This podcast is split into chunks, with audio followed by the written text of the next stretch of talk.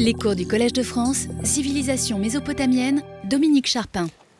Nous allons terminer aujourd'hui le premier volet de notre enquête consacrée à l'écriture des lettres avant de passer à partir de la semaine prochaine aux deux autres qui porteront respectivement sur le transport et la lecture de la correspondance. Dans le cours d'aujourd'hui, nous examinerons quelques problèmes liés à la rédaction que nous n'avons pas encore eu l'occasion d'aborder systématiquement. D'abord, le thème très important des citations, puis la question des copies de lettres, intégrales ou partielles. Il nous faudra voir ensuite euh, quelles étaient les dernières opérations avant le départ de la lettre chez son destinataire. Tout d'abord, la relecture et ensuite la mise sous enveloppe et le scellement. On examinera d'abord le problème des citations, puis celui de la copie des lettres, avant d'examiner le cas particulier des circulaires. Dans certaines lettres, on trouve en effet des citations qui sont mot à mot, alors que dans d'autres cas, euh, elles sont plus approximatives. Il est intéressant de comparer l'original et la citation qui en est faite lorsque les deux textes nous sont connus, ce qui arrive de temps en temps. On commence par les citations en mot à mot. Euh, c'est le cas dans les réponses de Yasmaradou aux lettres de réprimande adressées par son père Samsiadou. On voit que les citations des passages les plus blessants sont véritablement mot à mot. Par exemple, Samsiadou avait écrit à Yasmaradou et toi, jusqu'à quand aurons-nous à te diriger en toute occasion? Es-tu un bébé? N'es-tu pas un adulte? N'as-tu pas de poils au menton? Jusqu'à quand ne dirigeras-tu pas ta maison? N'as-tu pas ton frère sous les yeux, lui qui dirige de vastes armées? Alors toi aussi, dirige ton palais, ta maison. Un passage totalement à l'opposé de ce que les psychologues vous diraient aujourd'hui qu'il faut faire à l'égard de ses enfants. Jamais de comparaison euh, euh, dans une fratrie, c'est l'horreur. Mais Samsiadou, euh, c'est ça. Et en effet, Yasmaradou en a été très blessé. Et il, à ce reproche, il répond en commençant par citer la lettre de son père. J'ai pris connaissance de la tablette qu'Adda, donc euh, papa, euh, m'a fait porter, disant Et toi, jusqu'à quand aurons-nous à te diriger en toute occasion? Es-tu un bébé? N'es-tu pas un adulte? N'as-tu pas de poil au menton? Jusqu'à quand ne dirigeras-tu pas ta maison? N'as-tu pas ton frère sous les yeux, lui qui dirige de vastes armées? Alors toi aussi, dirige ton palais, ta maison. Voilà ce qu'Adda m'a écrit. Vous voyez que la traduction respecte l'acadien, c'est rigoureusement mot à mot et suit un plaidoyer pro-domo dans lequel Yasmaradou essaye d'expliquer que tout ça, c'est pas de sa faute, etc. Et le même reproche a été réitéré par Samsiadou dans une autre lettre. Es-tu un bébé? N'as-tu pas de poils au menton? Aujourd'hui même, alors que tu es en pleine force de l'âge, tu n'as pas fondé de maison. Et la seconde réponse de Yasmaradou dit explicitement que son père l'a par deux fois réprimandé. À propos du message qu'Adam a envoyé, disant Et toi, jusqu'à quand aurons-nous à te diriger en toute occasion? Es-tu un bébé? N'es-tu pas un adulte? N'as-tu pas, de poil au menton? Jusqu'à quand ne dirigeras-tu pas ta maison? Assurément, cela, Adam l'a écrit par deux fois. Et on voit que cette deuxième citation renvoie davantage en fait à la première lettre qu'à la seconde. Et si ces citations sont littérales, c'est évidemment en raison de la gravité des accusations portées par Samsiadou. Les seules variantes que on relève entre les originaux envoyés par Samsiadou et les citations de ceux-ci dans les réponses de son fils sont d'ordre graphique. Là où vous avez admati, vous avez une syllabation différente, adimati euh, dans la citation. Vous avez des endroits où euh, une voyelle est rajoutée ou bien manque ou bien vous avez des syllabes qui sont décomposées, sha'artum, ou bien chartum. Ici encore un, exemple, tuwa'ar par rapport à tuwa'ar. Ces variantes euh, sont intéressantes parce qu'elles nous montrent que le scribe qui écrivait la réponse n'avait pas sous les yeux l'original envoyé par Samsiadou, et là, deux solutions sont possibles. Ou bien il venait de lire ou de relire ces textes et il les avait retenus par cœur, d'où l'exactitude de la citation, ou bien quelqu'un d'autre euh, en faisait lecture et il notait exactement ce qu'il entendait, auquel cas ça explique pourquoi euh, on a des syllabes euh, qui sont différentes. Il arrivait qu'un fonctionnaire ayant reçu euh, une lettre en cite le contenu dans une missive adressée au roi et joigne à son courrier la tablette qui lui avait été adressée. Et dans ce cas-là, les citations sont généralement euh, mot à mot. Tel est le cas d'une lettre écrite par Bardilim au roi. Euh, il cite une lettre qu'il avait reçue de Menirum et la fait suivre en même temps au roi, et donc on peut comparer euh, la, lettre qu'il a reçue et la citation qu'il en a faite dans la lettre qu'il a envoyée. C'est du mot à mot. Mais on a aussi des cas où les citations sont davantage éloignées de l'original. Euh, ainsi en est-il des pairs formés par une lettre écrite à Zimrilim lorsque celui-ci est en voyage, qui a été archivée à son retour dans le palais, on y reviendra, et puis la réponse du roi euh, à la personne qui lui a écrite, qu'on a également retrouvée dans le palais. Euh, exemple avec une lettre écrite par Moukanishum à Zimrilim, j'ai fait tisser une étoffe à application, ce dont m'avait parlé monseigneur, mais je ne dispose plus de, laine de qualité assez bonne. Or, il y a un sac en cuir Goussanoum contenant de la laine de Babylone, scellé au sceau de monseigneur, alors qu'il n'y a plus de laine de luxe permettant de poursuivre l'application euh, en, haut, on ne sait pas exactement ce que ça veut dire, que monseigneur écrive à Doudouri pour que ce sac de cuir soit ouvert en sa présence et que les tisserands choisissent la laine. Et euh, la réponse du roi cite le courrier euh, qui a été reçu de cette façon. Voici ce que tu m'écris. Il manque beaucoup de laine pour cet habit. Or, il y a un sac de laine de Babylone. Que monseigneur m'envoie une lettre pour que ce sac soit ouvert en présence d'Adoudouri et que l'on me donne la laine qui manque pour cet habit. On voit que cette citation euh, que fait le roi est en réalité un résumé euh, du courrier qu'il a reçu, omettant certains détails secondaires et ne retenant que l'essentiel. C'est donc le contenu général du message qui est cité et pas son mot à mot. Et c'est le cas le plus fréquent. On le voit par exemple dans une réponse que fit le roi Zimrilim à sa mère. J'ai écouté tes tablettes que tu m'as fait porter. Au sujet de beaux vases à faire faire, à propos desquels je t'avais écrit précédemment, tu m'as écrit longuement en ces termes j'ai pesé trois grands vases qui rétoum, ils font cinq mille et sept et demi cycles chacun. Voilà ce que tu m'as écrit. Longuement. Clairement, euh, la citation n'est qu'un résumé des longues lettres que Adoudouri a écrites à son fils. Le cas est connu également pour euh, Samsiadou. Lorsque celui-ci cite une lettre antérieure qu'il a envoyée à Yasmaradou, eh bien, on voit que les deux textes diffèrent notablement. La première lettre dit ceci Tous les citoyens du Zalmakoum que l'on capture régulièrement pour toi, pour en tirer des informations, tu ne dois plus les prendre en servitude, ni désirer qu'ils soient tes serviteurs. Tous ceux dont on s'emparera pour toi, revêt-les d'un habit et laisse-les aller. Pour vingt esclaves, cela me reviendrait à vingt cycles. Qu'est-ce là? Vais-je pleurer l'argent qu'ils m'auront coûté? Et pour une vingtaine d'esclaves que tu libéreras, la puissance de l'ennemi en sera-t-elle renforcée? Et le passage correspondant de la seconde lettre est beaucoup plus développé. Assurément, naguère, je ne savais pas que tu t'étais emparé de la ville et je t'avais envoyé le message suivant à propos des citoyens du Zalmakoum. Les citoyens du Zalmakoum que l'on prendra pour en tirer information lors d'un raid, ce n'est pas le moment, ne te les approprie pas. Donne un présent à celui qui aura été pris et en urgence revêt d'un habit celui dont on se sera emparé pour toi. Envoie-le circuler à l'intérieur du pays pour qu'on le voie et laisse-le aller. Lorsque le pays du Zalmakoum tout entier verra quel est son sort, voici ce qu'ils se diront. Notre Seigneur a négligé notre faute, il ne nous pillera pas. Voilà quelle sera leur conclusion. Ils y feront attention en sorte que, lorsque tu monteras vers ce pays-là, tout entier il passera dans ton camp comme un seul homme. Agis ainsi. Voilà ce que je t'écrivais.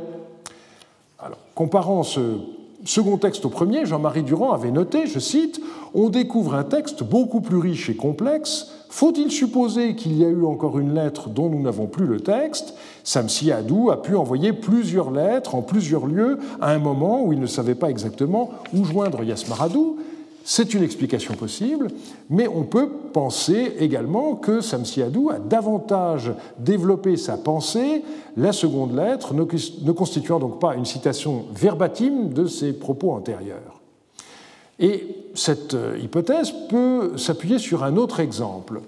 Euh, lorsque le roi d'Ashlaka Ibaladou, euh, écrivant à Zimrilim, résuma ses propos antérieurs, eh bien, euh, il le fit de cette manière. Précédemment, à deux reprises, j'ai déjà écrit à Monseigneur en ces termes Si Monseigneur tarde, il faut que Monseigneur m'envoie 300 hommes de troupes pour que je puisse avoir une entrevue avec Monseigneur. Et nous possédons ces deux lettres antérieures, les numéros 54 et 57 du volume ARM 28, et on constate en fait que euh, dans le numéro 58, eh bien, euh, le roi d'Ashlaka ne fait que résumer brièvement le contenu des deux autres lettres, dans lesquelles à chaque fois le développement est d'ailleurs euh, différent.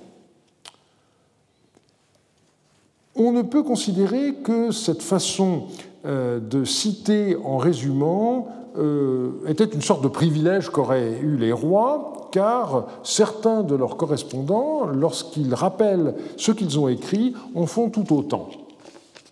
Ainsi en va-t-il de euh, la reine Shiptu. Elle cite une lettre qu'elle a reçue de Zimrilim. Au sujet de l'ail, Monseigneur m'avait écrit ceci. Prends dix ougars d'ail auprès de Tzidki-Epour et fais-les sécher sur le toit du vestibule. Voilà ce que Monseigneur m'avait écrit. Eh bien, nous possédons euh, le message euh, que Zimrilim avait envoyé à Shiptu antérieurement, et il est beaucoup plus développé. Fais observer à Tzidkiepur qu'il doit rassembler l'ail. Je réceptionnerai de lui dix ougardailles comme condiment. Si l'ail est bien sec, reçois-le et qu'on le verse dans des jarres de 30 litres chaque, puis scelle-les avec ton seau. S'il n'en est pas ainsi et que l'ail ne soit pas sec, qu'on le sèche sur le toit du vestibule, mais que le toit soit scellé de ton seau. C'est l'accès au toit, bien entendu, qui va être scellé. Alors, ce qui est intéressant, c'est que la répartition des lettres dans le volume ARM 10, en fonction des expéditeurs, a eu comme conséquence de séparer ces deux lettres qui forment une paire. La première lettre envoyée par Zimrilim a euh, le numéro 136, tandis que la réponse par la reine Chiptou a le numéro 16. Euh, Et il est bien évident que, du point de vue qui nous intéresse euh, aujourd'hui, il aurait été beaucoup plus intéressant que les deux lettres se suivent. La comparaison entre un original et la citation qui en est faite permet de prendre le gouverneur de Sagaratu Myakimadu en flagrant délit de mensonge. Il écrivit en effet euh, au secrétaire royal Shunuraralu Naguère, je t'ai expédié Ishkur Saga, et voici le message que je t'avais envoyé concernant le fils de Sinmushalim. Le fils de Sinushalim se trouve à Katunan. Il faut qu'une tablette de toit aille chez Zakira Hamou, le gouverneur de Katunan, pour qu'on te ramène le fils de Sinushalim. Voilà ce que je t'avais écrit. Maintenant, voilà que je t'ai envoyé Ishkur Saga. Naguère, je t'avais fait porter réponse immédiatement à ta lettre, etc. Or, nous possédons l'original, et euh, il, il y avait ceci d'écrit dans la lettre antérieure de Yakimadou Tu m'as écrit au sujet d'Ishkur Saga et de Nana Ibila Mansu, fils de Sinmushalim. Le fils de Sinmushalim est à Katunan. Voilà que je t'ai envoyé Ishkur Saga. On voit donc que dans cette première lettre, le gouverneur de Sagaratun s'était contenté d'indiquer que l'individu recherché était à Katunan, sans ajouter qu'il convenait d'écrire au gouverneur de Katunan, Zakira Hamou. Et on peut donc penser que c'est à dessein que son autocitation euh, dans la lettre postérieure euh, est plus explicite. Euh, il n'a pas lui-même écrit à Zakira Hamou, mais il feint d'avoir indiqué à Shunuraralu que c'était à lui de le faire. Un cas tout à fait extraordinaire nous est fourni par Laoum. En effet, dans deux lettres successives, il cite une lettre qu'il a reçue de Zimrilim et qui nous a été euh, conservée. Un messager était arrivé à Katunan, porteur d'une tablette pour Laoum et euh, d'une autre destinée à Ibalpiel. Dans euh, sa lettre, donc FM 338, Zimrilim disait à Laoum d'attendre le passage de messagers de Kourda pour que son messager se joigne à eux de façon à rejoindre Ibal Piel. Et si aucun messager de Kourda ne passait jusqu'à la fête des Pagraou, la Oum devait alors renvoyer à Zimrilim le messager avec la lettre destinée à Ibal Piel. On a ensuite la réponse de Laoum à Zimrilim dans FM2 55, et Laoum explique qu'il y a une erreur parce que Ibalpiel ne se trouve pas à Kourda, comme le croyait le roi, mais à Tabatoum. Et donc Laoum lui a fait parvenir sa lettre par la voie habituelle. Et quelques jours plus tard, Laoum envoie une deuxième lettre, FM2 56, où il reprend le contenu de sa missive antérieure, mais il ajoute que, après avoir gardé le messager de Zimrilim, il vient de le renvoyer. Et donc on peut penser que c'est à ce messager que Laoum confia à la fois son deuxième message, FM 256, ainsi que les ordres qu'il avait reçus de Zimrilim, FM 338, de façon que Zimrilim ne puisse pas lui faire de reproches, puisqu'il a agi de façon différente des ordres qu'il avait reçus euh, du roi. Eh bien, lorsqu'on compare les euh, deux citations qui sont faites de la lettre du roi, citation numéro 1 dans FM 255 et la citation numéro 2 dans FM 256, on voit que entre ces deux citations, il y a des variantes absolument minimes.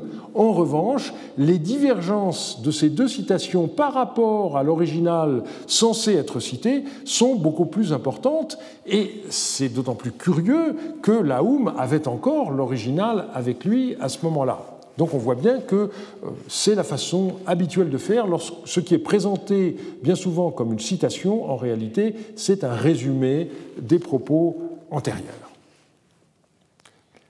Mais il arrive qu'on n'ait pas affaire à une simple citation plus ou moins longue, mais à la copie intégrale d'une autre lettre. Et celle-ci se signale par la présence de l'adresse. Alors on a deux cas possibles. Euh, il peut euh, s'agir simplement du double d'une lettre, ou bien la copie est intégrée à l'intérieur d'une autre lettre. En ce qui concerne les doubles, André Finet a signalé l'inédit A2705, qui est une lettre de Yasmaradou euh, au roi de Katna Ishriadou, et qui porte au bas du revers la mention Anna Adda. Adda, nous savons, c'est euh, le, petit nom, euh, papa, euh, qui est la façon dont Yasmaradou s'adresse à Samsiadou. Or, cette lettre n'est pas destinée à, Adda, c'est une copie qui est destinée à Adda. Et on ne sait pas pourquoi finalement cette copie n'a pas été envoyée, puisqu'on l'a retrouvée à Marie. Nele Ziegler m'a suggéré l'explication suivante.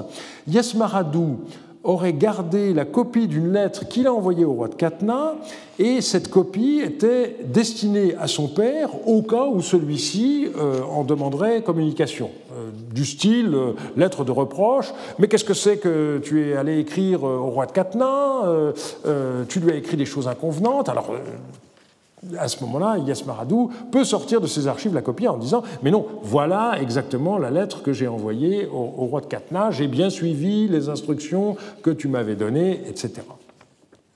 C'est en effet un scénario tout à fait vraisemblable.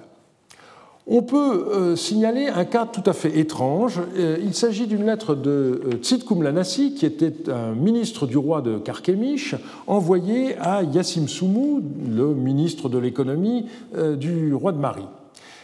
Dit à Yassim Soumou, ainsi parle ton ami Tzidkoum Lanassi. Tu m'as écrit à propos du grain, et puis tout le reste de la tablette est cassé, et lorsque ça reprend au revers, on voit un double trait, et ensuite on a cette indication, cette tablette est une copie de la tablette de Tzidkoum Lanassi, du fait que la tablette est de Tzidkoum Lanassi, on l'a renvoyée à Tzidkoum Lanassi.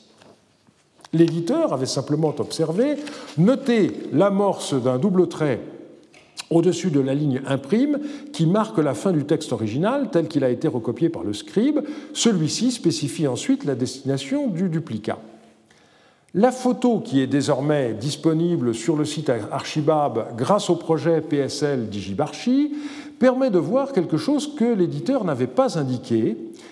Cette tablette euh, a été en effet écrite par une autre main que le reste des lettres de Tzidki et pour, comme le montre la comparaison, par exemple, avec ARM 26.2 449. Et donc, euh, il s'agit d'une copie qui a été faite soit par Yassim Soumou lui-même, dont nous savons qu'il il avait reçu une formation de scribe, soit par euh, un scribe de son service. Et si l'on comprend bien l'ajout qui a été fait après double, la double ligne qui marque la fin de la citation, eh bien, l'original a été renvoyé à l'expéditeur, mais on en a gardé un double, et malheureusement, euh, la, cassure euh, de la deuxième moitié de la tablette nous empêche de comprendre ce qui s'est exactement passé, mais cette pratique exceptionnelle méritait d'être relevée. Le plus souvent, les copies étaient précédées par une introduction ou incorporé à une autre lettre, le tout étant matérialisé par l'existence d'une ligne au début et à la fin qui isole la copie et la fait très visiblement ressortir en tant que telle. Ainsi, euh, dans une lettre à Yasmaradou, Samsiadou recopia à l'intention de son fils une lettre qu'il envoyait au roi de Katna, de façon que Yasmaradou puisse s'en inspirer pour la missive que lui-même devait adresser au roi de Katna, qui était en même temps son beau-père. Voilà que j'ai fait inscrire sur ma présente tablette la copie de la lettre que j'ai fait inscrire pour Ishriadou et te l'ai fait porter. Écoute-la, fais écrire sur une tablette des propos amicaux en harmonie avec les termes de la copie de la lettre destinée au roi de Katna que je t'ai fait porter et fais-lui tenir donc ces propos. L'expéditeur pouvait aussi reproduire une lettre qu'il avait envoyée à quelqu'un d'autre. Par exemple, on a une lettre euh, que Zimrilim a adressée à Askoudoum et qui contient la copie d'une lettre qu'il venait d'envoyer euh, à Amoudpiel de Katna. De même, euh, Iturasdou écrivit à euh, Zimrilim une lettre contenant la copie d'une lettre qu'il avait envoyée à Touribadal et après euh, une brève introduction de quatre lignes, un double trait matérialise visuellement le début de la copie avec une nouvelle adresse et de cette façon il n'y avait pas d'ambiguïté. Il pouvait également arriver que l'on recopie pour un tiers une lettre dont on n'était pas l'auteur. Ainsi, une lettre de Akbar à Zimrilim euh, contenait la copie intégrale d'une lettre de l'empereur élamite au roi de Kourda, euh, Amourabi. Une autre lettre euh, acéphale, mais également attribuable à Akbar reproduit cette fois un message d'Atamroum à Amourabi de Kourda dans ARM 26435, on a un cas un petit peu plus compliqué. On voit en effet que dans un premier temps, une lettre a été envoyée par le roi Shukruteshub euh, d'Eluhut à Shubram.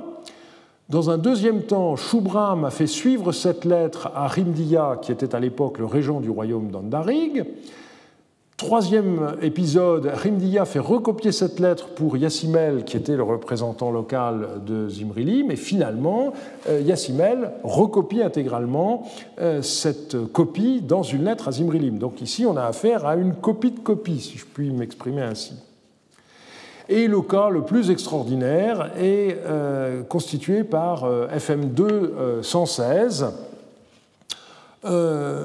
le roi d'Apum qui avait écrit une lettre à Zimrilim. Zimrilim écrivit ensuite à Sumuradou et joignit à sa missive la lettre euh, de Turumnatki qu'il avait reçue. Ensuite, Sumuradou écrit au chef yaminite en citant euh, les propos de Turumnatki. Et finalement, Sumuradou écrivit à Zimrilim pour rendre compte de la mission qu'il avait reçue. Euh, et donc, dans euh, cette lettre à Zimrilim, euh, Sumuradou recopie la lettre qu'il a envoyée au chef yaminite. Et nous ne connaissons que la dernière lettre. Mais c'est grâce à cette dernière lettre que nous pouvons reconstituer le contenu des trois lettres antérieures. Donc un système de citation emboîté qui fait penser à des poupées russes, si vous voulez. À côté de ce style de copie, il existe un autre genre tout à fait différent que on peut qualifier, si vous voulez bien, de euh, circulaire. Il s'agit de lettres dont le contenu était identique, mais qui étaient adressées au même moment à euh, des personnes différentes. Alors on peut citer au moment de l'avènement de Zimrilim deux lettres parallèles, l'une adressée à Tichoulmé et l'autre adressée euh, conjointement à Abissamar et à Ikshud euh. Ces deux lettres euh, donc expliquent la, politique de Zimrilim au moment où il euh, remonte sur le trône, euh, et elles sont destinées à des gens qui, comme lui, avaient été privés de leur trône ancestral par Samsiadou et qui veulent récupérer leur, leur trône. Ce ne sont pas des duplicats tout à fait exacts, mais ce sont plus que des parallèles. Donc on peut euh, verser ce cas dans la catégorie des circulaires. Un autre cas connu depuis longtemps est celui des lettres adressées par Amourabi de Babylone aux fonctionnaires de Zimrilim au moment de l'invasion élamite. On a une lettre adressée à euh, Boukakoum, qui est le gouverneur de la région du Souroum, en aval de Marie, et une lettre identique adressée à Bardilim, qui est le gouverneur de Marie, les deux lettres ayant exactement le même contenu. Un très bel exemple est connu indirectement par une lettre d'Ashmad que je cite. Suivant ce dont j'ai pris connaissance par la tablette de Monseigneur, des tablettes à tous les rois. Abunu Ishtar, Radnurabi, Sharia, Sharum Kimakalima, Turumnatke, Hayasumu, Huziran, Kabiya, Hadnituruk, Mariatum, Hamurabi, Sipkunaadu, Asditakim, Bunumaadu, Yarkabadu, Abietar et Askeradu, des tablettes donc j'ai fait porter où euh, je dis le sire d'Eshtuna est en train de monter en disant je vais instaurer mes nouvelles frontières, je me dirige vers Shubat Enlil. Voilà ce que le sire d'Eshtuna a écrit chez Monseigneur. On voit donc que Ashmad a fait porter à 17 rois, qui sont cités nominativement, 17 lettres similaires, ce qui constitue, à ma connaissance, un record. Un dernier exemple est intéressant, ce sont deux lettres de Yamtsum euh, qui ont le même contenu, étant adressées l'une à Akbarum, l'autre à Yansib, euh, et puis le nom est, cassé. Et on voit que euh, la lettre ARM 26 309 est un duplicat du 308, à l'exception de deux lignes qui ont été omises, et euh, on a vraiment le sentiment que euh, le scribe a commencé par la lettre numéro 308, et ensuite il l'a recopiée avec euh, une adresse différente dans le numéro 309, et en recopiant, il n'a pas fait attention et il a sauté un passage, ce qui est le type de distraction bien connu lorsque on fait une copie en ayant une autre tablette sous les yeux. La deuxième euh, étape euh, que je veux évoquer aujourd'hui, c'est la question de la relecture.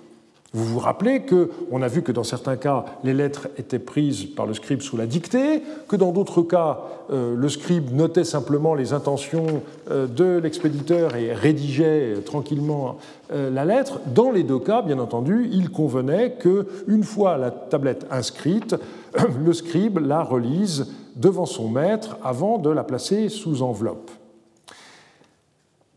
Et lors de la relecture, euh, il pouvait arriver que l'expéditeur indique des changements à apporter au texte. C'est ainsi qu'il faut interpréter les cas où certains mots, voire des lignes entières, sont effacés et réécrits, et ceci laisse des traces euh, que nous pouvons euh, observer.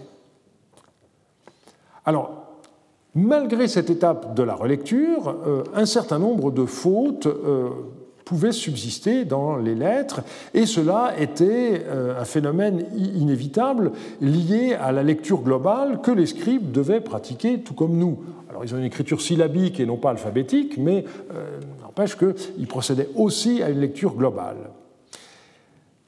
Lorsque l'étape de la relecture n'était pas respectée, le scribe prenait le risque d'une erreur qui pouvait avoir de graves conséquences, comme nous le montre euh, une lettre de euh, Hamman que j'ai publiée dans les mélanges euh, von Zoden. On a une lettre de Hamman qui était le chef Sougagoum de la ville de Der, au, chef nomade Ibalpiel, qui indiquait que la ville d'Apacha avait été prise. Or, c'est une ville très importante. Et euh, apprenant cela, Ibalpiel écrit immédiatement à Zimrilim en lui transmettant l'information. Et puis ensuite, Ibalpiel arrive en personne à Der et il apprend que, mais non, c'est pas du tout Apara, tu as rien compris, c'est Haduraha qui a été euh, euh, prise, un petit village dont on ne connaît pas d'autres attestations. Et du coup, Ibal Piel se précipite pour envoyer une lettre à Zimrilim en expliquant qu'il y a eu une erreur, et il ajoute ce passage très intéressant, mais le scribe qui a écrit la tablette de Hamman s'est trompé. Il a écrit Aparra sur la tablette, et il a mis sous enveloppe la tablette sans la faire écouter, sous-entendu, sans la faire écouter par Hamman, l'expéditeur. Alors, cette explication, elle est très intéressante, mais elle me semble prouver que la relecture se fait bien euh, syllabe par euh, syllabe et qu'il euh, n'y avait pas de traduction simultanée, parce que sinon, euh, si le texte était écrit en acadien et relu en amorite, eh bien, la relecture n'aurait pas révélé une, telle erreur. Donc, on voit bien que la relecture devait être faite en principe soigneusement. Et ici, comme toujours, c'est un raté qui nous permet de savoir ce qui se passe normalement. Il pouvait aussi arriver qu'une lettre soit transmise à un tiers pour relecture avant qu'elle ne soit euh, envoyée à son destinataire. On possède ainsi une lettre dans laquelle Laoum félicite Yasmaradou pour la lettre qu'il avait rédigée à l'intention de son père et qu'il lui avait prudemment transmise pour avis avant expédition. Laoum écrit à Yasmaradou Monseigneur a porté à ma connaissance la tablette que Monseigneur a fait écrire au roi, donc Samsiadou, à propos des gens du Souroum et je l'ai écouté. L'affaire, telle que monseigneur y a réfléchi et qu'il l'a écrite à son père, est parfaite. Je suis très heureux que seul monseigneur ait réfléchi à cette affaire à laquelle, parmi ses serviteurs, aucun n'avait réfléchi correctement. Ici, donc, il ne s'agit pas d'une relecture matérielle. Yasmaradou voulait avoir l'approbation de son ministre avant d'envoyer sa missive à son père, de façon à être couvert au cas où Samsiadou s'irriterait à la lecture de la lettre. Et euh, cette lettre de Laoum est digne de figurer dans une anthologie des lettres de flagornerie, vous en conviendrez. Un autre cas montre qu'un subordonné ne devait pas écrire au roi sans en référer d'abord à son supérieur. Ikshud Ayabishu vient de partir de Sagaratum chez Monseigneur. Auparavant, lorsque Yamsim Sumu vivait encore, Nursin avait l'habitude d'agir ainsi. Tant qu'il ne s'était pas entretenu avec Yassim Sumu, il n'écrivait pas à Monseigneur. Maintenant que l'on m'a informé, j'ai écrit chez Monseigneur que Monseigneur le sache. Alors, pour comprendre cette affaire, il faut savoir que euh, la lettre a été écrite par le successeur de Yassim Soumou comme ministre de l'économie, et euh, celui-ci donc cite en exemple ce qui se passait du temps de son prédécesseur pour mieux souligner à quel point la conduite d'Ikshud Ayabashu est inconvenante. Il est parti trouver le roi sans l'en avertir, alors qu'auparavant, même une simple lettre n'était pas envoyée au monarque sans que euh, le ministre euh, soit mis au courant. Autre cas de relecture, il pouvait arriver qu'au moment de la constitution d'une ambassade, le roi qui l'expédiait fasse relire devant le ou les messagers le contenu de la tablette euh, qu'il euh, faisait porter à son correspondant. Et c'est une lettre de Bardelim qui nous le montre à contrario. Yassim Dagan du corps des barbiers et Moutou Dagan du corps des appartements royaux, deux sujets de Monseigneur, écrit Bardilim au roi de Marie, ainsi que Ili Dinam et Marduk Moubalit, deux courriers de Babylone, leurs accompagnateurs, sont arrivés ici à Marie depuis Babylone. Donc Bardilim est à Marie, Zimrilim est en déplacement et arrive euh, une ambassade depuis Babylone. Et Bardilim ajoute Je leur ai demandé des nouvelles et voici ce qu'ils m'ont répondu Nous n'étions pas là au moment des dépêches, Ibalpiel s'est contenté de nous expédier. Alors, le passage peut paraître un peu sibyllin, mais en réalité, cela s'explique très bien. Manifestement, les messagers n'étaient pas présents lorsque Hammurabi a remis à Ibal Piel, ambassadeur Mariotte à Babylone, la tablette destinée à Zimrilim. Et donc, ceci est important parce que ça nous montre que si les messagers avaient été présents, ils auraient eu connaissance du message, ce qui suppose que lors d'un envoi en mission de ce genre, eh bien, une relecture de la lettre apportée était effectuée. C'est pour ça que je parlais d'un exemple à contrario. Il semble que les scribes ne gardaient normalement pas de double des lettres qu'ils avaient écrites, mais ce point ne fait pas l'objet d'un consensus. Je me sépare, euh, par exemple, de ce qu'André Finet avait euh, écrit il y a quelques années. Euh, nous avons conservé un nombre suffisamment important de ces messages, à savoir les lettres de Zimrilim à d'autres rois, pour être assuré que le ministre des Affaires étrangères de Marie en gardait copie. André Finet avait été suivi par Maurice Biraud, qui écrivait dans le volume en hommage à André Finet, il est vrai, euh, André Finet pense avec raison que Zimrilim euh, gardait copie de toutes ces lettres adressées à des souverains étrangers. Ce sont ces copies qui ont été retrouvées et on en compte maintenant presque une vingtaine. Eh bien, euh, presque une vingtaine, ça fait vraiment pas beaucoup. Et il est assuré que Zimrilim a envoyé beaucoup plus qu'une vingtaine de lettres à des souverains étrangers pendant les 13 ans qu'a duré son règne. Par ailleurs, on a vu qu'il existe un certain nombre de doubles, mais qui sont explicitement signalés comme tels. Alors, une solution possible serait que des doubles de la correspondance royale ont existé, mais qu'ils ont été emportés à Babylone, dans ces fameux coffres dont nous avons déjà parlé.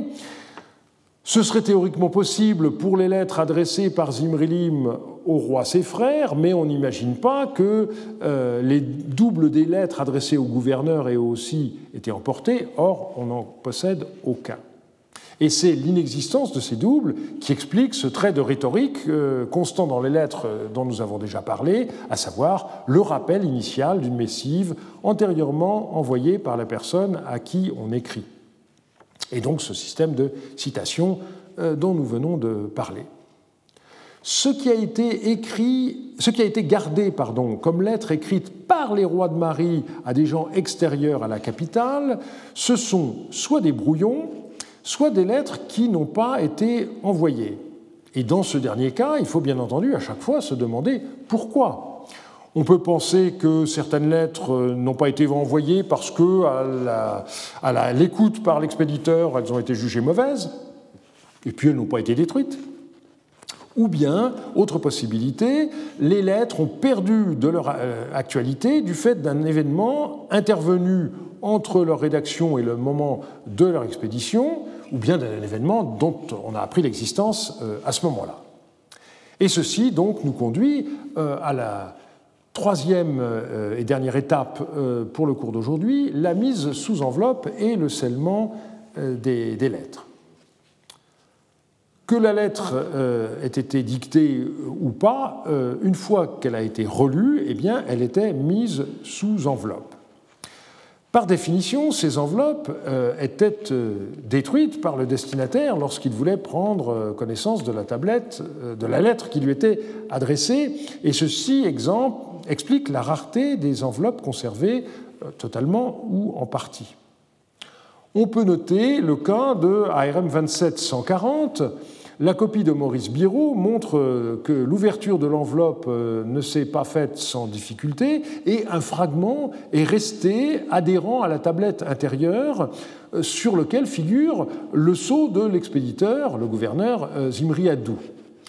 Et ce qui est amusant, c'est que euh, Shunura Ralu, en lisant la lettre, a été obligé de faire comme l'épigraphiste moderne, c'est-à-dire de suppléer trois signes euh, dans ces lignes 7 euh, à 10 au milieu, ce qui est un exercice qui ne pose pas de problème en, l'occurrence. Dans d'autres cas, on peut avoir des lettres mises sous enveloppe, mais qui, en définitive, n'ont pas été expédiées. Et à ce moment-là, l'enveloppe est intacte. Ou bien il peut arriver que, par hasard, certains fragments d'enveloppe euh, aient été euh, conservés. C'est ainsi que nous avons euh, un fragment d'enveloppe de lettres expédié par Samsiadou et adressé à Yasmaradou, sur laquelle on a le déroulement de son sceau qui a été publié récemment par Julie Patrier dans la revue d'Assyriologie.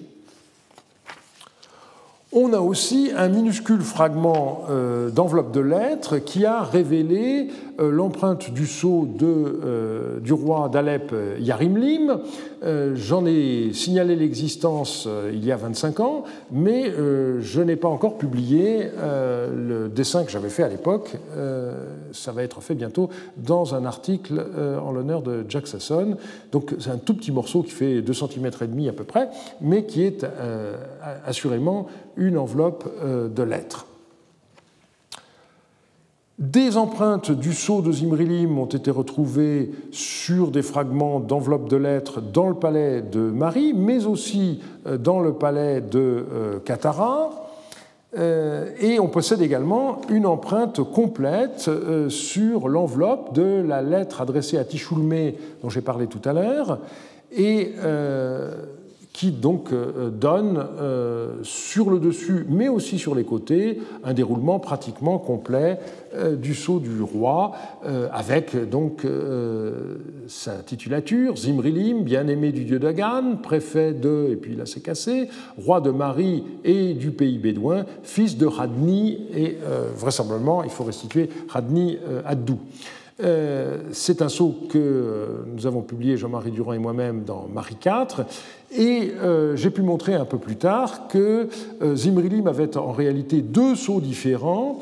Euh, l'un qui était utilisé par l'administration, qui avait une légende légèrement différente, et l'autre qui n'était utilisé que pour les lettres autrement dit, euh, qui était sans doute euh, déroulé par son secrétaire Shunura Ralou. Et euh, c'est le même sceau que l'on retrouve donc sur cette lettre retrouvée à Marie non ouverte, ou bien sur les fragments découverts à Tel Rima. Que les lettres aient été systématiquement mises sous enveloppe a été récemment contesté par Jesper Heidem euh, dans son édition des lettres retrouvées à Tel Eilan, euh, dans Pyrrhus 117 à la page 280, et euh, j'ai indiqué dans la revue d'Assyriologie qu'il ne fallait surtout pas apporter crédit à cette indication. C'était en réalité le cas normal euh, et c'est simplement le hasard qui fait que, dans bien des cas, on n'a pas retrouvé les, enveloppes. Euh, on peut, par exemple, faire des statistiques dans le cas de la maison qui a été numérotée 7 euh, à Dignier, donc sur le Moyen Euphrate, en aval de Marie. On a retrouvé 24 lettres sur ces 24 lettres, il y en a trois euh, pour lesquelles on a retrouvé le fragment d'enveloppe correspondant et on a retrouvé huit autres fragments d'enveloppe qui doivent avoir correspondu à une partie des 19 lettres restantes. Autrement dit, dans près d'un cas sur deux, 11 sur 24, euh, la lettre a été conservée avec au moins un fragment d'enveloppe. Là, il s'agit d'une maison d'un particulier, mais euh, c'est tout à fait intéressant. L'enveloppe était donc scellée au sceau de l'expéditeur, ce qui permettait à la fois euh, d'assurer la confidentialité du message et l'authentification euh, de l'expéditeur. On sait qu'un des textes légendaires sur Sargon d'Akkad présente euh, l'invention de l'enveloppe par le roi Urzababa de Kish d'une manière radicale comme un moyen d'envoyer à la mort à son insu le messager porteur de la lettre, en l'occurrence Sargon, qui était à l'époque échanson du roi de Kish. Le texte sumérien euh, dit ceci, à cette époque, l'écriture sur tablette existait allusion, bien entendu, euh, à la légende euh, concernant euh, l'invention de l'écriture par Enmerkar. Donc on voit un exemple d'intertextualité dans la littérature sumérienne. À cette époque, l'écriture sur tablette existait, mais les enveloppes n'existaient pas encore. Le roi Urzababa écrivit une tablette pour Sargon créature des dieux qui causerait sa mort, donc la mort de Sargon, et il l'envoya à Lugal à Uruk. Autrement dit, la lettre envoyé par Urzababa à Lugal-Zaghazi à Uruk, porté par Sargon sous enveloppe, contenait comme message mais à mort le porteur du présent message. C'est un thème qui a eu une belle descendance, à commencer par la légende grecque de Bellérophon, et on songe aussi au sort de Rosencrantz et Guildenstern dans Hamlet et aux pièces, voire aux films, euh, qui en ont été euh, tirées. Merci Nelle. Euh, il pouvait arriver qu'une lettre. Euh, euh, donc, l'intérêt principal des enveloppes, on le voit bien, c'est de soustraire le texte de la lettre aux yeux des intermédiaires. Mais il pouvait arriver qu'une lettre sous enveloppe soit ouverte par quelqu'un d'autre que son destinataire. Ainsi, Ishkurzi Kalama avertit Yasmaradou qu'il a pris connaissance d'une lettre qu'il avait envoyée à Shumshuliter parce que ce collègue était absent. Monseigneur a fait porter ici une tablette pour Chumchuliter à propos de céréales Bouroum. Il était parti. J'ai donc ouvert cette tablette et on est pris connaissance. Donc on voit que euh, quand on ouvre le courrier d'un autre collègue, euh, euh, il faut prendre des précautions et expliquer ce qu'on a fait. En principe, ça ne se fait pas. Voilà pour la confidentialité ne figurait sur l'enveloppe que le nom du destinataire, mais l'expéditeur donc pouvait être identifié grâce à la légende de son sceau. Et ceci est une différence avec les périodes plus récentes. À l'époque paléo-babylonienne, en effet, euh, pratiquement tous les sceaux euh, ont une légende euh, qui comporte le nom de leur propriétaire, alors qu'aux époques ultérieures, on a de nombreux sceaux dépourvus de légende, et dans ce cas-là, le nom de l'expéditeur est indiqué sur l'enveloppe. Donc là, on a un changement après l'époque paléo-babylonienne. Cette fonction d'authentification, elle est explicitement indiquée par la princesse Shimatum qui réclamait à son père Zimrilim un sceau en présent. Que monseigneur l'étoile me fasse porter un sceau de lapis lazuli, s'il vous plaît, à mon nom. Lorsque j'enverrai un message, on ne montrera plus de dédain en disant il n'y a pas l'empreinte de son sceau. Donc on voit bien que c'est aussi une question de, prestige le fait d'avoir un sceau à son nom, et en plus, au passage, le fait qu'il s'agisse d'un beau bijou en lapis lazuli qu'on pourra porter euh, sur son vêtement avec une épingle, comme c'était la coutume. Et ce rôle d'authentification joué par l'enveloppe me semble être sous-entendu par un message du roi euh, d'Ilansura Hayasumu Azimrilim, Concernant le rassemblement des troupes de l'Ida à propos de quoi tu m'as écrit, j'ai envoyé ta tablette avec son enveloppe ainsi que mes tablettes à tous les rois en vue de rassembler leurs troupes.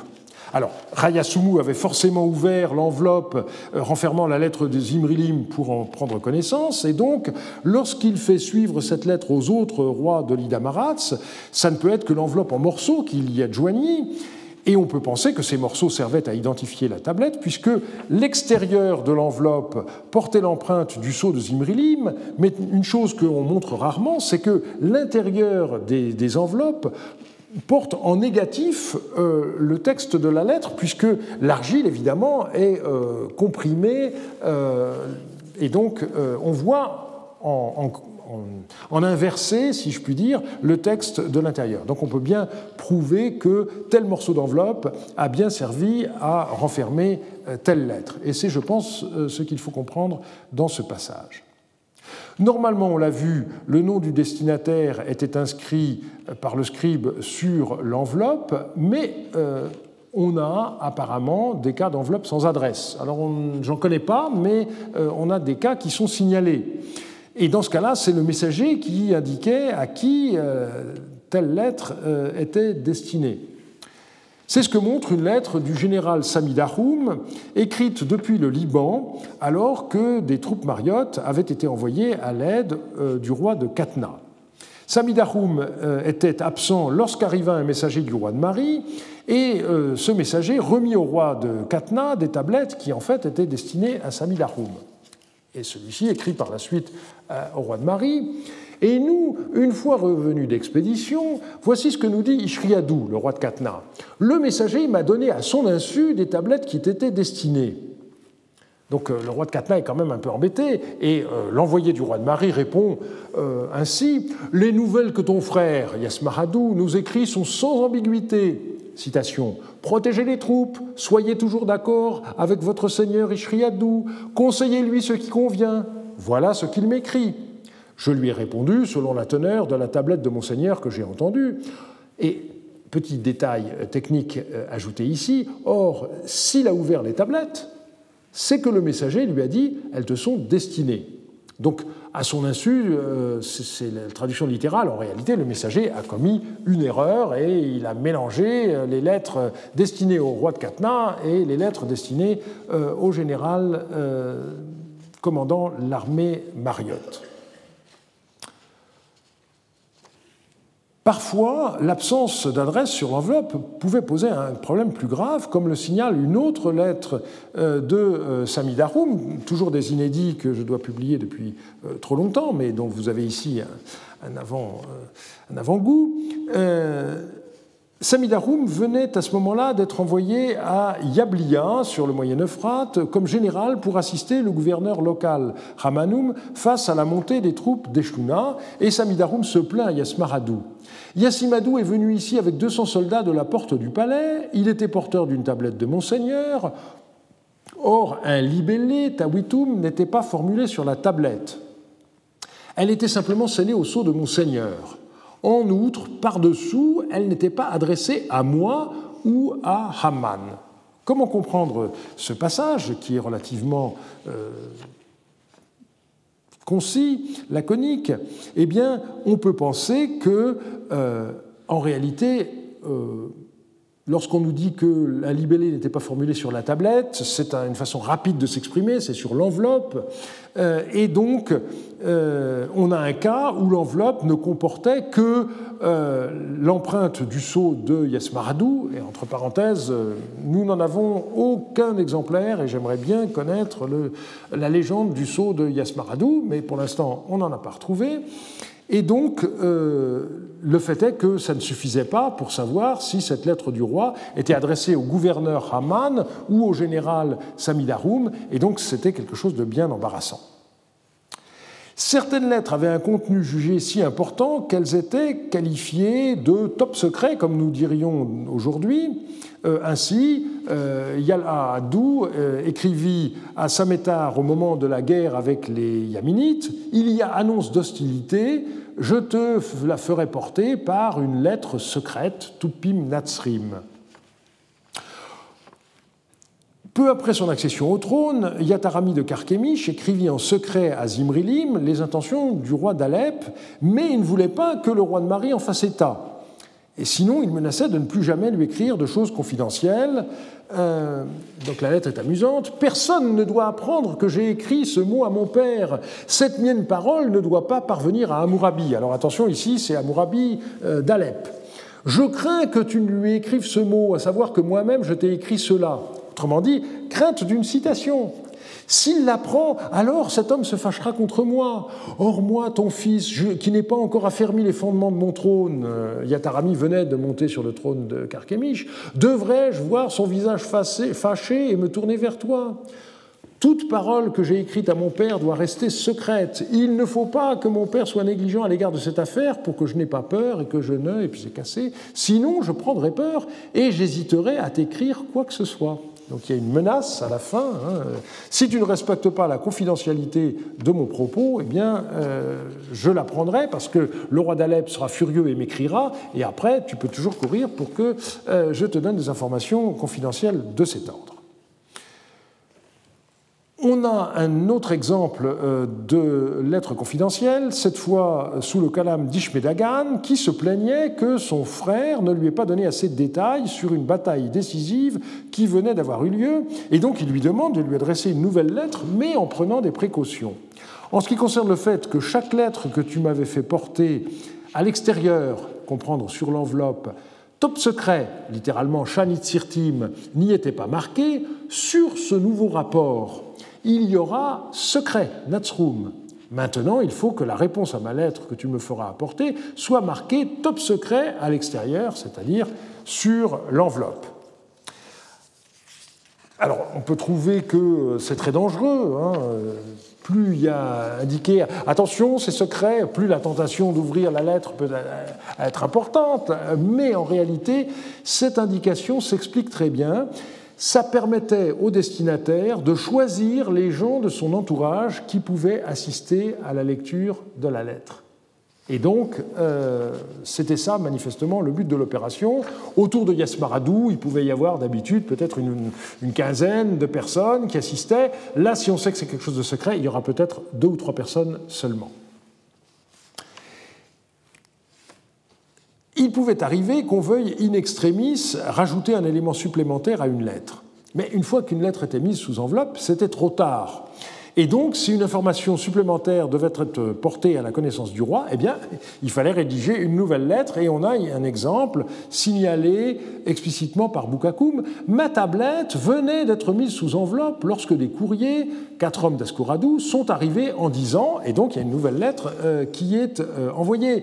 Et vous voyez bien que, comme d'habitude, euh, un tel texte montre que on ne sait ce qui se passe de manière habituelle que grâce à des exceptions. On dit bien ma lettre venait d'être mise sous enveloppe. Ça veut dire qu'on procède toujours à la mise sous enveloppe. Et c'est pour ça que euh, ce que Jasper Heidem a écrit ne me paraît pas du tout convaincant. Et c'est simplement parce que ici, tout à coup, au moment même où l'enveloppe vient d'être faite, ah ben, euh, euh, il y a une nouvelle information, il faut faire une deuxième lettre, et les deux lettres vont arriver en même temps. Et donc, quand Shunuraralu lira le courrier du roi, il faut qu'il sache dans quel ordre, éventuellement, pouvoir lire les deux lettres pour comprendre ce qui s'est passé.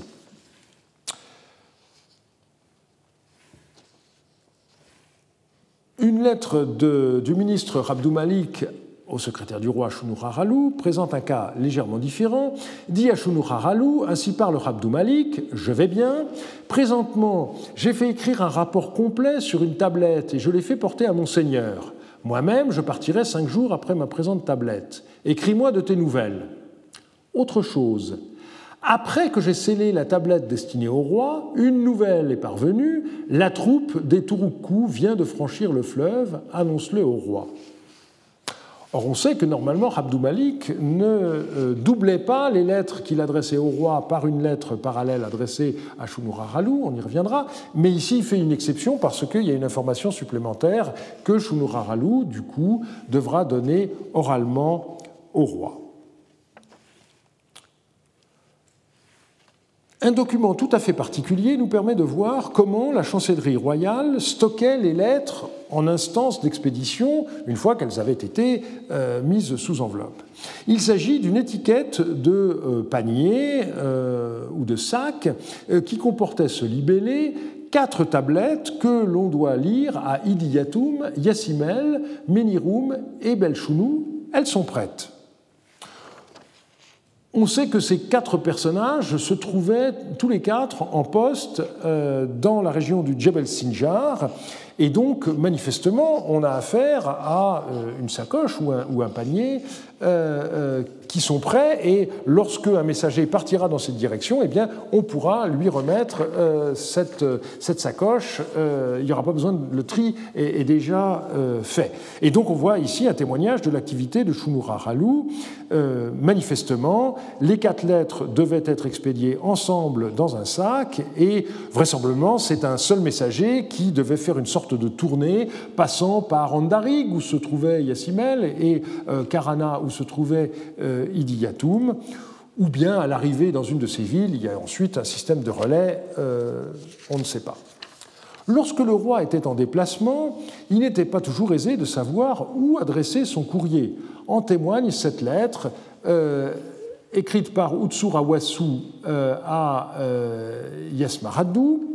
De plus, relativement au fait que je n'ai pas fait porter jusqu'à présent de tablette à Monseigneur, que le cœur de Monseigneur n'y trouve rien à redire. Jusqu'à présent, ceux qui m'ont apporté une tablette de Monseigneur et connaissaient le lieu de résidence de Monseigneur ne sont pas retournés là où demeure Monseigneur. Je n'ai donc pas pu faire porter de tablette de moi à Monseigneur. Mais maintenant, depuis qu'on connaît le lieu de résidence de Monseigneur à Cabara, puissent les nouvelles du palais ainsi que mes tablettes arriver régulièrement auprès de Monseigneur. Donc là, la question est de savoir si les messagers font des allers-retours.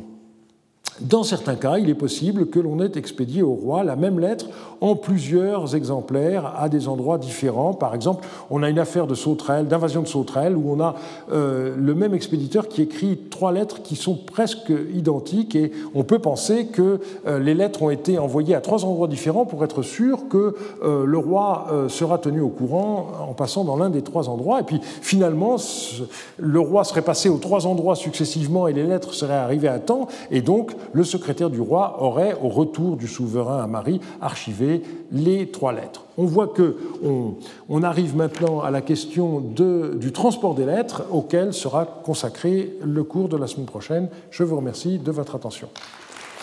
Retrouvez tous les contenus du Collège de France sur www.colège-2-france.fr.